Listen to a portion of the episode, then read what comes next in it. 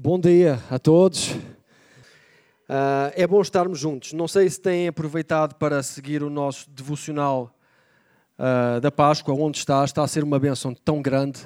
Uh, esta semana fui impactado por várias coisas que li, mas gostei de uma em particular porque, porque tem, tem a ver muito com o que vamos falar hoje e porque resume muito bem tudo aquilo que tem sido o espírito deste, deste tema, desta série que temos, que temos estado a, a, a fazer. Uh, que foi o texto que o Ricardo Martins escreveu.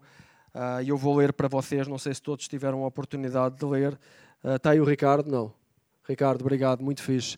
E vou aproveitar enquanto leio para pôr aqui um bocado da imagem a, que te referes, só uma parte, porque tive medo que se pusesse tudo, alguns pudessem chocar. Então, depois, quem quiser, quem quiser mais tarde, podem ir consultar na internet, está bem? Basta, basta de procurar a criação de Adão. Uh, eu, mas eu vou ler. 32, vamos lá. E o Ricardo escreve assim. Foi em 1511 que Michelangelo pintou no teto da impetuosa Capela Sistina uma das mais icónicas imagens religiosas, que eu creio que todos nós já teremos visto num ou noutro contexto. Uh, a criação de Adão.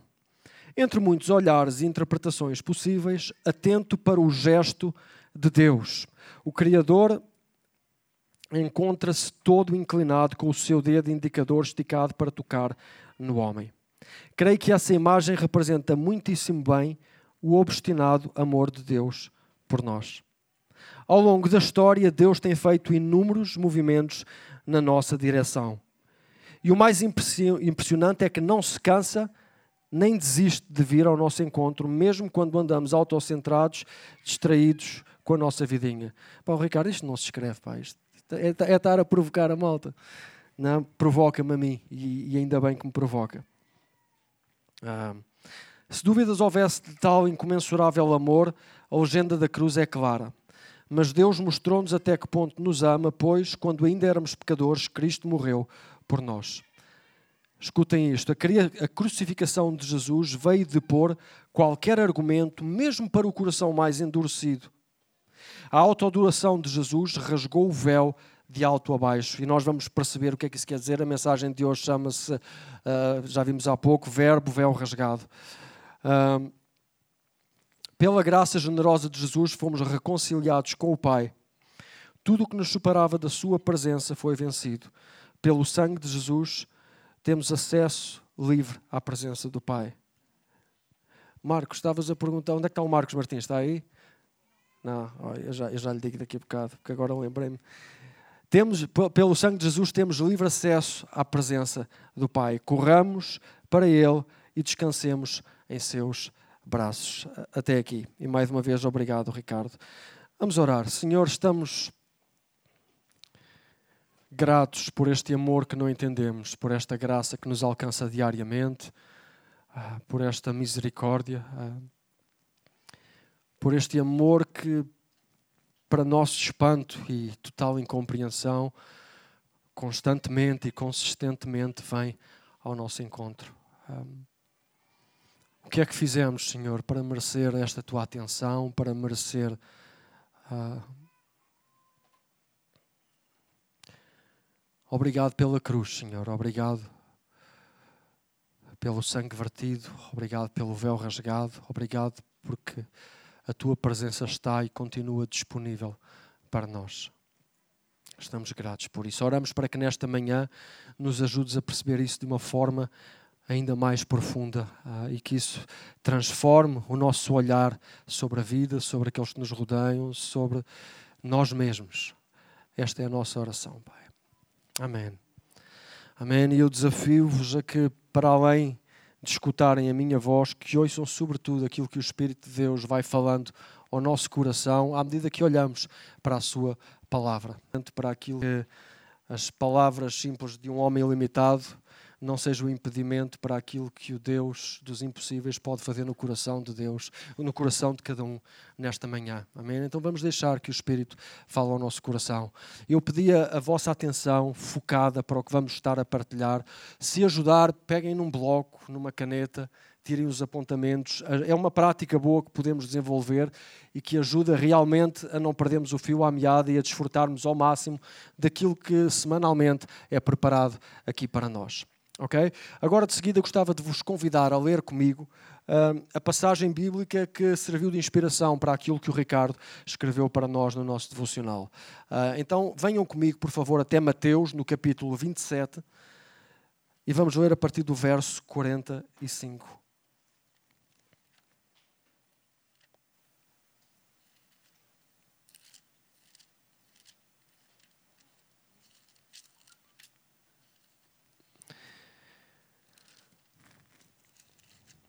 Mateus 27, 45. Eu trouxe uma Bíblia a combinar com o tema da Páscoa e tudo, já viram? Eu não consigo resistir a estas coisas.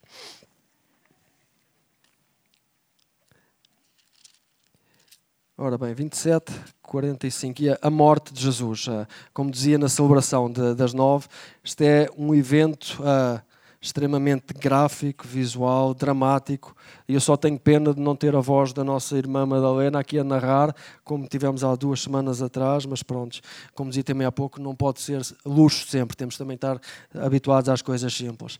Então vamos ler aqui juntos a partir do verso em que apelo uh, à vossa imaginação, está bem? Para tentar, tentarem visualizar aquilo que, que a Bíblia descreve. Diz assim: A partir do meio-dia, toda a terra ficou na escuridão até às três da tarde. Por volta das três horas, Jesus disse em alta voz: Eli, Eli, lema sabachthani, que quer dizer: Meu Deus, meu Deus, porque me abandonaste. Um, lembro que uh, podíamos nos debater aqui nesta frase que é tão rica, mas gostava de vos dizer que acerca disto podem ouvir uma pregação do pastor Tiago de há uns meses atrás que chama-se Construir na dor, que é fantástica e, e, e, tem um foco grande aqui nesta passagem, mas vamos estar a falar disto também nas nossas cheias de Páscoa, ou seja, as cheias vão estar focadas em expressões de Jesus na cruz, coisas que Jesus disse na cruz realmente profundas e impactantes. Uh, e transformadoras. Então, as nossas cheias de Páscoa vão andar muito acerca, acerca disso. Então, quem não puder estar, porque já as inscrições fecharam, inscrevam-se na mesma para poderem desfrutar no programa na sexta-feira online. Um, creio que é a, a, Ana Correia que estará a partilhar acerca deste, desta frase em específico. Um, então, ah, mas os que ali estavam, ao ouvirem, diziam, alguns deles, aquele está a chamar por Elias. Um deles foi a correr buscar uma esponja, molhou em vinagre e pô-la na ponta de uma vara e chegou-lhe à boca. Mas outros diziam, deixem lá, vamos ver se Elias o vem salvar. Jesus, porém, tornou a clamar e deu o último suspiro. Escutem agora. Naquele momento, a cortina do templo rasgou-se ao meio, de alto a baixo. A terra tremeu e as rochas se estalaram. Os túmulos abriram-se e muitos dos justos falecidos ressuscitaram. Saíram dos seus túmulos e, depois da ressurreição de Jesus, entraram na Cidade Santa, onde muita gente os viu. Já tinham reparado neste pormenor? Não. Um pormenor interessantíssimo. Dava um filme. O oficial romano e os soldados que estavam de guarda a Jesus, ao sentirem o tremor de terra e tudo mais que aconteceu, ficaram cheios de medo e diziam: Este homem era realmente o Filho de Deus. Ou seja, tudo aquilo que aconteceu foi fortíssimo, foi dramático e muito significativo, muito simbólico. Um, semana passada, uh, o Levi e a Catarina fizeram aqui um trabalho excelente uh, ao ensinarem-nos acerca do templo, uh, do tabernáculo, do templo de Salomão, de uma série de coisas que aconteciam naquele tempo, instruções de Deus, da forma como o povo se devia chegar. Isto porque desde o Gênesis até aí e até hoje o homem recusa muitas vezes, por medo, por o que for, os convites de Deus para estar perto. E Deus sempre, uh, humildemente, se adapta às nossas limitações, à nossa cultura e sempre faz caminho na nossa direção. Deus sempre faz caminho na tua direção. Não sei onde é que estás, não sei se, se te sentes uh, invisível para Deus, não sei se te sentes invisível para o resto do mundo, não sei se sentes que não tens valor e que, e que Deus pode. Olha, se, se, se não tiveres valor, eu também não tenho. Mas deixa-me dizer-te, apesar disso, Deus não desiste nunca de fazer caminho na nossa direção. E não há nada, nada, zero, que nos possa separar da Sua presença a não ser o nosso orgulho, a nossa decisão de não nos chegarmos a Ele. O salmista escrevia a um, a um coração contrito e quebrantado, nunca rejeita. Hoje, agora, neste isso é tão verdade. Então não importa como te sentes, como estás, Deus hoje, agora, neste momento, através daquilo que estamos a ler e a partilhar, Deus está a querer fazer caminho na tua direção. Deixa que o seu Espírito fale ao teu coração. Então havia no, no Velho Testamento este templo que, como eu dizia, a Levi e a Catarina tão bem demonstraram, também com uma voz muito bonita naquele vídeo que, que, foi, que foi aqui uh, passado. Uh, mas havia naquele templo, que era, que era o lugar onde, uh, só para dar um contexto geral, era o lugar onde o povo se dirigia quando queria encontrar-se com Deus, quando queria oferecer sacrifícios, mesmo quando estavam longe noutras terras, quando oravam, voltavam-se na direção do templo. Porquê? Porque aquele templo simbolizava a presença de Deus no meio uh, dos homens. E Deus disse, quando foi a consagração do, do templo, se estiverem longe, em exílio e tal, quando orarem, façam na direção do templo e eu vou dar atenção às vossas orações. Então Deus honrou, Deus concedeu, Deus permitiu que aquilo fosse a sua casa temporária, a, sua, a representação da sua presença no meio dos homens durante uh, alguns séculos. E naquele templo havia vários lugares que iam, que iam ganhando importância à medida que nos aproximávamos do, do centro, do lugar principal, que chamava o lugar Santíssimo que era o lugar onde estava guardada a Arca do Concerto. Lembram-se daquele filme muito antigo, Os Salteadores da Arca Perdida? Eh, era, era acerca disso, ainda. o filme é uma ficção, obviamente. Mas dentro desta arca estava o quê? Estava as tábuas, as pedras onde Moisés escreveu aquilo que Deus lhe ditou no monte. Também já falámos disso. Temos estado a fazer aqui uma perspectiva bíblica espetacular ao longo destas, destas últimas semanas. Então, e essas pedras eram a palavra de Deus, simbolizavam a palavra de Deus, e essas pedras na arca, naquele lugar, significavam, simbolizavam a presença de Deus no meio dos homens. Deus fazia-se representar por aqueles símbolos. Percebem?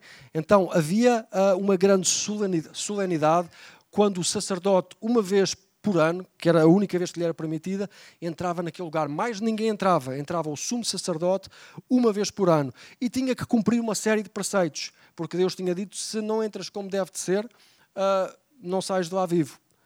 Era, era mesmo assim radical. Tanto que diz a tradição, já devem ter ouvido, que sempre que neste, neste ritual anual o sacerdote ia oferecer propiciação pelos pecados do povo e entrava no lugar santíssimo, ele atava com uma corda atada ao pé porque podia dar-se o caso de terem que o puxar de lá para fora. Era isto porque é para, para, para perceber uh, o valor da presença de Deus. Uh, era, era assim, e era assim que, que, que, que, os homens naquela altura entendiam a sua relação com Deus. Então, e a separar esse lugar que se chamava o Santo dos Santos, ou lugar Santíssimo, de um lugar mais amplo, amplo que era o lugar santo, o lugar Santíssimo, existia um véu muito espesso, que diz que, na, que no tempo de, de, de, Jesus, que já era uma reconstrução do templo, já se tinham perdido as tábuas da, da lei, estava lá uma arca ainda assim, mas era simbólica apenas, mas continuava a, haver, continuava a haver este lugar, continuavam a haver todos os rituais, e diz que havia então uh, um, um, véu, e nós quando ouvimos véu uh, imaginamos uma coisa muito, muito fininha, tapar a cara de alguém, por exemplo. Não era o caso deste véu, era, era um tecido muito espesso. Eu, eu de manhã enganei-me, acho que disse 10 metros de espessura. Bom, aí era mesmo muito espesso. Mas 10 centímetros de, de, de espessura. Uh, eu, eu, eu até tirei aqui uma série de notas. Olha, 10 centímetros de espessura, tecido com 72 dobras, cada dobra feita com 22 fios. Diz que neste tempo, no Templo de Salomão, uh, tinha 18 metros de altura e 9 metros de largura. Então era um senhor pano. Que ele era, era, era tão espesso e tão consistente que diz que uh, um cavalo a puxar de cada lado, ou seja, dois cavalos a puxar, não conseguiam uh, rasgar aquele véu era muito forte. E diz que, entre outras coisas que nós lemos, na altura que Jesus expirou, deu o último suspiro e morreu, diz que aquele véu rasgou-se de alto a baixo. E existe um grande simbolismo nisto. O mais óbvio é este, é aquilo que, é aquilo que o escritor aos Hebreus, aos Hebreus eh, dizia. Ele diz assim: Portanto, irmãos, agora podemos entrar com toda a confiança no santuário, porque Jesus morreu como sacrifício por nós. Ele abriu-nos um novo caminho para o santuário, um caminho que nos dá vida ao entrarmos pela cortina, ao entrarmos pelo sacrifício do seu corpo. Então, quando aquele véu rasgou-se, estava a dizer a todo mundo, estava a dizer a, a, toda aquela classe religiosa, estava a dizer a todo aquele povo que entendia todos aqueles rituais, o véu que separava a, o lugar santíssimo do povo foi rasgado.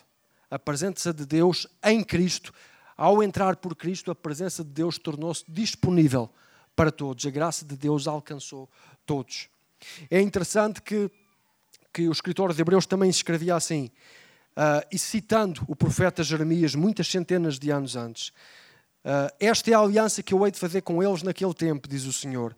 Hei de colocar as minhas leis nos seus corações, hei de escrevê-las nos seus pensamentos. E que profundidade isto!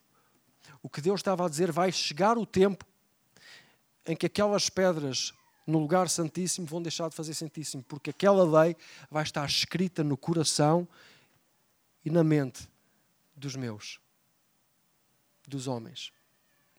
Um novo tempo, uma nova era. A morte de Jesus inaugurou um novo tempo. E quando aquele véu foi rasgado, eu vejo como significando estas duas coisas que de facto são a mesma. A presença de Deus tornou-se acessível em Cristo para todos. Mas ao mesmo tempo havia um simbolismo grande naquilo, que é a presença de Deus já não podia mais ser contida naquela humilde e frágil construção, por imponente que fosse aos olhos do ser humano. A presença de Deus não mais podia ser contida naquele lugar a sua presença rasgou o tecido do espaço-tempo, extrapolando os limites do templo material e encontrando uma morada edificada por Cristo, a Igreja. E nós vamos chegar lá. Jesus, a certa altura, diz: Edificarei a minha igreja e as portas do inferno não prevalecerão contra ela. Porquê? Porque esta é a natureza da presença de Deus na igreja. As portas do inferno não podem prevalecer contra esta natureza de Deus que não desarma, não desiste de vir ao nosso encontro, de criar caminho onde parece impossível haver caminho. Deus sempre faz caminho. E depois temos este retorno dos mortos à vida, entrando pelo mundo adentro, anunciando que o eterno tocou a existência física, que o divino se fez carne. Isto é incrível. Tendo isto em mente, uh, apenas como base para aquilo que, eu gostava de partilhar convosco nesta manhã, convidava-vos a lermos juntos uh, no Evangelho de João, no primeiro capítulo, os versos 1 ao 5. Venham comigo então, vamos ler juntos. Esta é uma das passagens, para mim, mais profundas, mais ricas, mais bonitas da, da, da Bíblia, se é que posso dizer isto. Uh, vamos ler João 1, vou dar aqui um bocadinho para todos abrirem. É engraçado, ao longo dos anos fomos-nos habituando a deixar de, de, de usar uma. Prontos, muitos usam no telemóvel, mas. Uh, eu às vezes também uso, mas gosto muito de. Parece que o papel capta a minha atenção de outra forma, talvez porque existem muitas distrações nos ecrãs e eu sou facilmente distraível. Existe esta palavra distraível, não sei, pronto, uh, distratível. Está aqui uma professora, se calhar pode-me. Duas professoras, se calhar podem-me. Como é que se diz? Pode ser? Pronto. Ok. Não me querem embaraçar em público, está tudo bem. Uh, vamos ler então a partir do verso 1. No princípio era a palavra. Isto é uma descrição que, que João está a fazer acerca de Jesus, Jesus Cristo.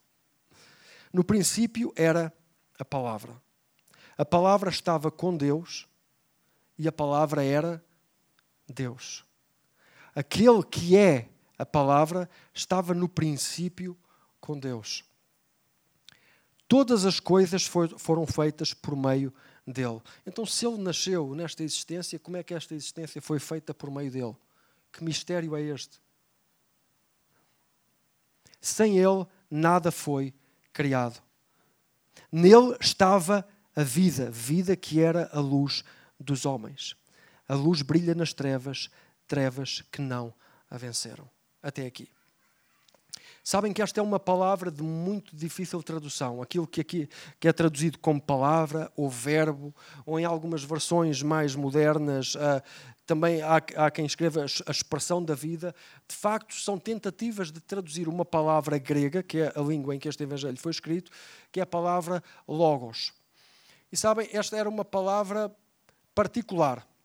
Era uma palavra com um sentido tão amplo na, na filosofia grega que até hoje os filósofos, que nós já vamos perceber a origem da palavra, ainda não chegaram a um consenso de qual a melhor tradução. Porquê? Porque eh, esta palavra encerra em si um, um, um conceito e um sentido tão amplo e tão profundo e tão denso que é impossível expressá-lo com uma só palavra. E porquê é que João, um hebreu, uh, um judeu, na cultura judaica, com tanta riqueza na sua própria cultura, escolhe usar uma palavra com uma carga filosófica tão grande que fazia parte da, do pensamento filosófico do, do, do, do, império que havia conquistado o povo dele. Do, pensamento grego, que era o pensamento do Império Romano. Costuma-se dizer que o Império Romano conquistou o Império Grego, mas o pensamento grego, a filosofia grega, conquistou o pensamento romano. E, de facto, uh, era, era, era mesmo assim. Uh, mas João escolhe usar esta palavra. Em vez de usar outra qualquer, escolhe usar esta palavra para se referir a Jesus, o Logos. Sabe, outra, e esta palavra é muito usada fora a palavra continua a ser escritos bíblicos, em escritos filosóficos, desde aquele tempo até agora, esta palavra continua a ser usada e há tantas traduções diferentes e os filósofos não conseguem chegar a um consenso qual é a melhor, porque de facto todas fazem falta, porque é difícil explicar isto com apenas uma palavra. Outras traduções que existem é o saber, lição de sabedoria, recoleção, a razão, inteligência. Um, o irmão Samuel Rodrigues, um pastor amigo do pastor João e meu, facilitou-me um texto que ele escreveu, um estudo que ele fez acerca desta, desta palavra, de onde eu tirei uh, esta expressão, este, esta frase que ele escreveu. Ele, ele diz assim: Esta divergência de traduções e interpretações é desconcertante e aponta nitidamente para a complexidade da definição filosófica do termo. As, as, traduções variam de um para outro autor e até mesmo dentro da obra de cada um em diferentes fragmentos.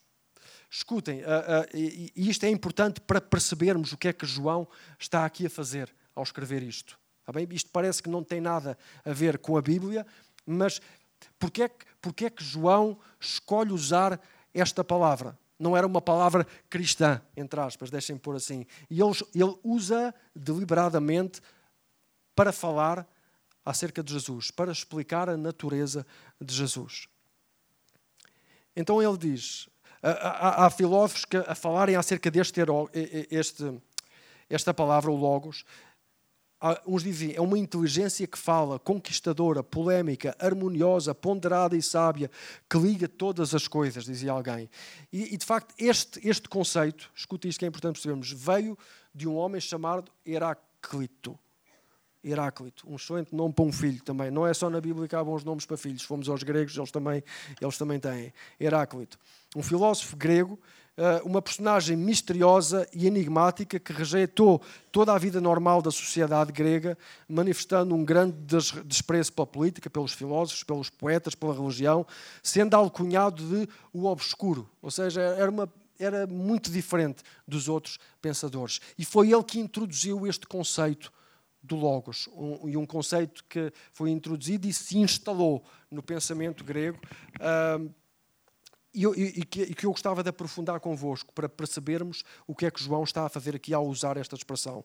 Então, outro, outro, outra pessoa escrevia assim acerca do Logos de Heráclito: é o que constrói, ilumina, exprime a ordem e o curso do mundo.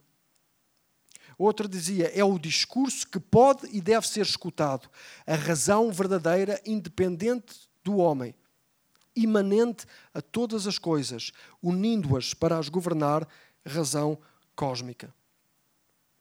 Eu não sei se, se, para vocês isto é tão claro ou, como para mim, mas existem tantas pontes com aquilo que nós acreditamos ser a natureza de Jesus, o Cristo. É possível que João tenha chegado ao conhecimento deste conceito através de Filon de Alexandria, um filósofo judeu seu conterrâneo e de Jesus. E Filon definiu o Logos como uma ponte entre um Deus transcendente e o universo material. Agora, quando João escolhe adotar este termo e usá-lo de uma forma de todo não inocente, nada naif, uh, será que ele está a abraçar tudo aquilo que os gregos pensavam acerca do Logos? Será que é isso? Ou ele percebe na, naquilo que os gregos entendiam do Logos um, uma excelente ponte para chegarem ao conhecimento de quem era Cristo? Talvez seja mais por aí.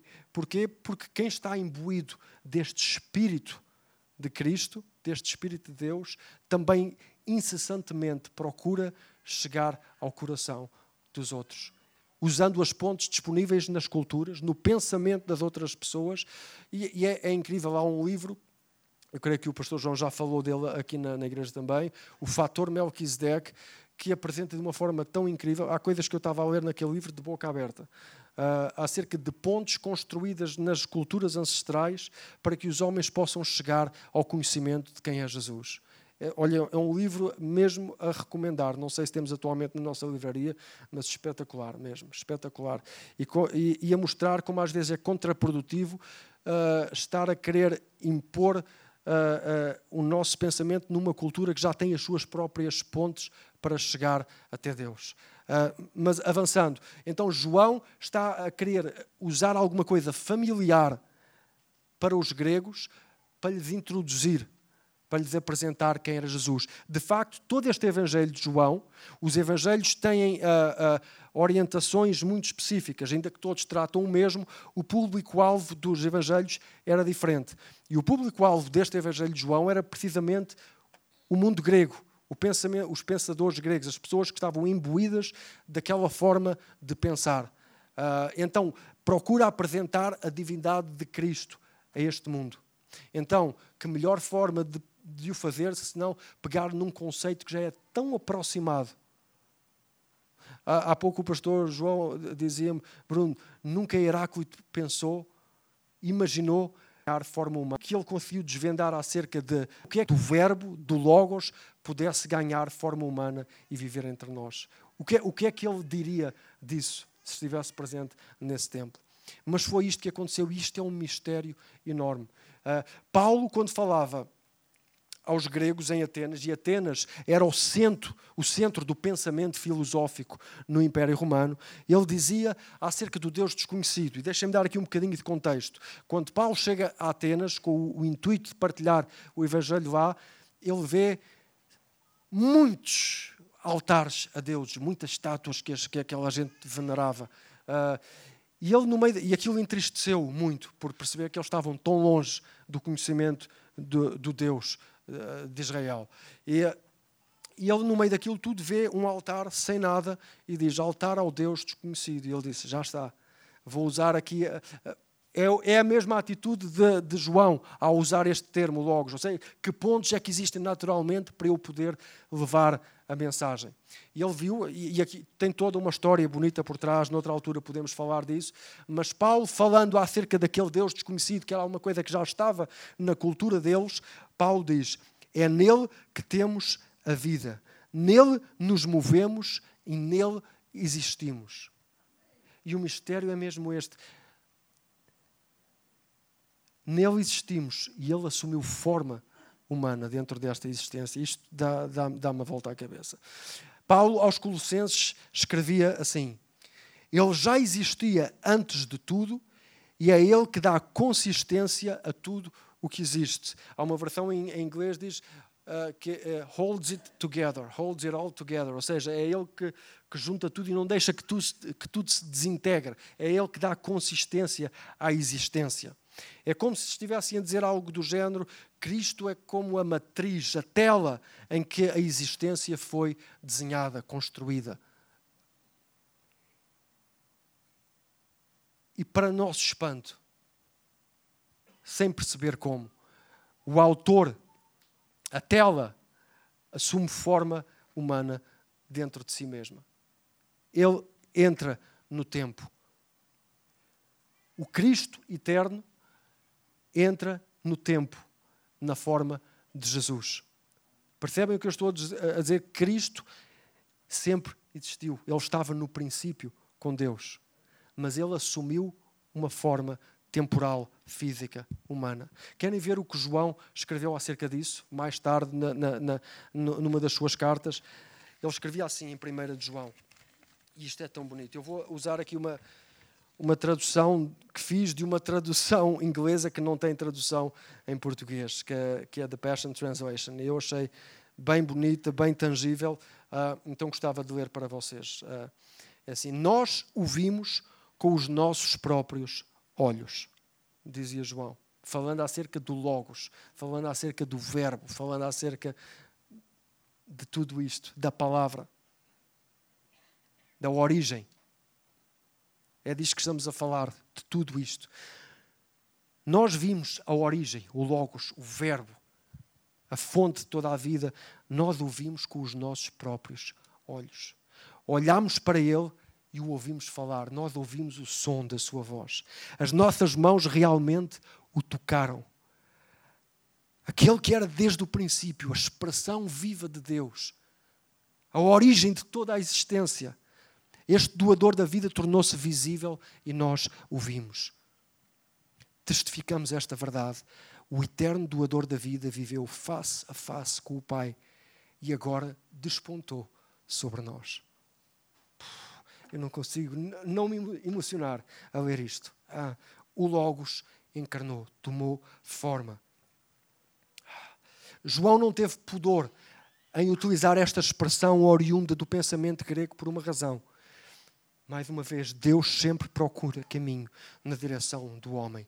E sendo este um conceito que transporta em si mesmo tanta revelação de quem é Cristo, fez uma ponte incrível para a comunicação do Evangelho. Desde o Gênesis ao Egito, passando pelo deserto, pelo tabernáculo, pela construção do templo, Deus nunca desistiu de fazer caminho na nossa direção, como líamos no princípio. Se as tábuas da lei, aquelas tábuas, aquelas pedras na arca, símbolo da palavra de Deus, simbolizavam a presença de Deus no templo e no meio dos homens, agora Cristo é, de facto, a palavra e a presença de Deus no meio dos homens. Já não é só um símbolo através do qual Deus faz representar e que Deus honra. Agora é a própria palavra encarnou. A presença de Deus tomou forma. Que mistério. E que orgulho. E o quanto isto me constrange. Perceber que este. Que palavra usar? Deixou a sua glória para trás e se fez como um de nós, porque Deus não desiste de vir ao nosso encontro. Que humildade! Quanto temos para aprender com isto? Nós desistimos tão facilmente uns dos outros, e desistimos tão facilmente daqueles que nos viram as costas, e desistimos tão facilmente daqueles que nos ofendem nos magoam. Eu faço isso. Quanto temos para aprender com Cristo?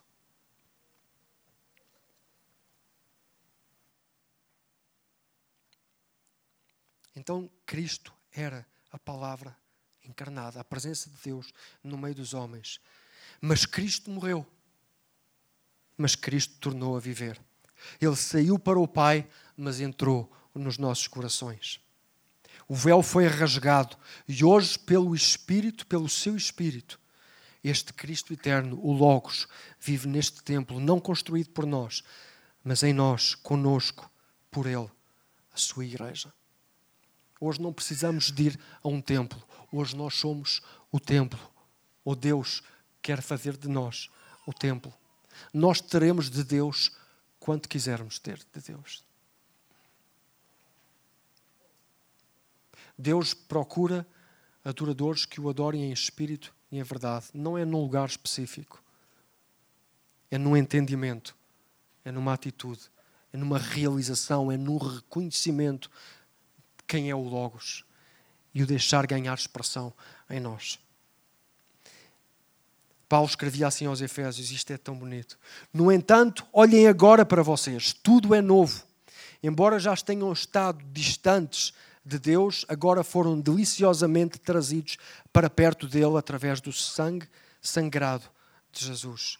Realmente foram unidos a Cristo. Escutem, somos o templo e a palavra vive em nós.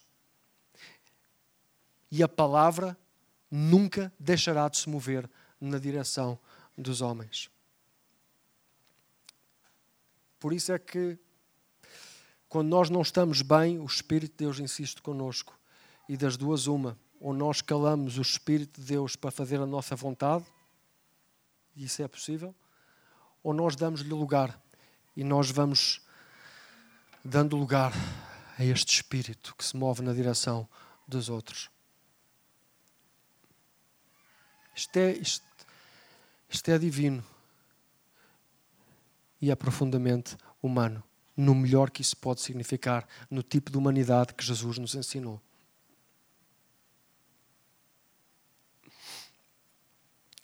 As portas do inferno não prevalecerão. A igreja, a natureza da palavra é missionária. Podemos questionar métodos, posturas, podemos perguntar para nós mesmos o que é que funciona, o que é que não funciona, se vale a pena isto, se as pessoas ouvem desta ou daquela maneira, mas a sua igreja, intemporal, multicultural, intergeracional, sempre será movida por este espírito intrépido e fiel que avança sem medo na direção do inferno. Que Deus me possa contar ah, entre o número daqueles que fazem a sua igreja. Ah, e tanto que eu preciso de crescer. Temos amigos, familiares, conhecidos, colegas que precisam muito de escutar a sua voz através de nós. Que essa voz se manifeste em gestos, atitudes e palavras. Que o seu reino cresça, como é o tema do nosso ano, se se lembram disto, e que nós possamos ser parte ativa disso. Entendem? Que nós possamos estar a, a trabalhar em sintonia com Deus para que o seu reino cresça. Que possamos entender o nosso papel na, na, na comunidade que é a igreja. Olha, trouxe isto apenas para lembrar, porque nós temos falado disto de tantas maneiras diferentes, mas que nunca deixemos de olhar para a cidade e ver os nossos amigos que se poderão tornar em participantes do reino, comprometidos com a sua obra e líderes prontos a dar a vida pelos amigos. Que eles próprios levem também a mensagem. Nós temos esta chamada, irmãos. Foi para nós, foi para eles e foi para nós que Jesus disse: vão por todo o mundo e anunciem as boas notícias. O véu foi rasgado, a presença de Deus está acessível para todos. Não é para os perfeitos, é para os que buscam o perfeito. Por isso, podemos estar aqui dentro hoje Estou a falar, claro, daquela frase que está lá fora, proibida a entrada a pessoas perfeitas. É isto, que possamos nunca desistir de amar como fomos e como somos amados. É verdade, não podemos deixar de apontar o erro, de reconhecer o erro nos outros, em nós, não podemos deixar de lutar pela justiça, mas não podemos também ceder ao ódio nem ao orgulho. Essa não é de todo a natureza de Deus, é tudo o que é contrário disso. A natureza de Deus é amor. O seu reino é justiça, é alegria, é paz. E que nós possamos transportar isso, que possamos ser o templo, que possamos dar de graça o que de graça e pela graça recebemos. Dizer obrigado é agir em função daquilo que sentimos, da gratidão que está em nós, que possamos reconhecer este Logos e deixá-lo encontrar expressão em nós, para que possamos ser verdadeiramente o templo. Será que há alguém, que há alguém nesta manhã disposto a dizer: Senhor, eu sou fraco, mas se vês potencial em mim, Senhor, eis-me aqui, usa-me a mim. Se esse é o teu desejo. Olha, eu desafiava-te a fechar os olhos e a falares com o teu Deus nesta manhã, com o teu Pai dos céus. E deixa que o Espírito de Deus traga convicção neste momento ao teu coração acerca de qual é a tua missão neste mundo. Eu, enquanto filho de Deus, enquanto indivíduo, não fui chamado para mudar o mundo inteiro. Para tocar o mundo inteiro é impossível. Eu tenho uma insistência física, temporal, mas eu fui chamado para tocar o meu mundo, as pessoas que estão à minha volta, as pessoas que eu posso alcançar. Aí eu tenho uma responsabilidade, aí Deus espera que eu assuma essa responsabilidade de reconhecer o Logos e deixá-lo encontrar expressão em mim. O que é que Deus está a pedir de ti nesta manhã? Como é que tu podes ser o templo? Se antigamente as pessoas iam ao templo à procura de Deus e encontravam Deus no templo, eu espero que as pessoas hoje possam continuar a encontrar Deus no templo e que eu possa participar disso. Que a palavra de Deus encontre expressão em mim. Que a palavra de Deus encontre expressão em ti. E eu desafio-te mesmo neste momento, fecha os teus olhos e deixa que o Espírito de Deus te traga desafio. E pergunta, Deus, como? De que maneira? O que é que esperas de mim? Como é que eu posso servir-te melhor? Como é que eu posso representar-te melhor? Como é que eu posso dar-te mais? Como é que eu posso expressar aquilo que tu és no meu mundo, na minha existência, com os, com os recursos que tu me deste? Quero ser fiel. Se este é o teu desejo, irmão, agora por instantes vamos em silêncio fazer essa oração diante de Deus.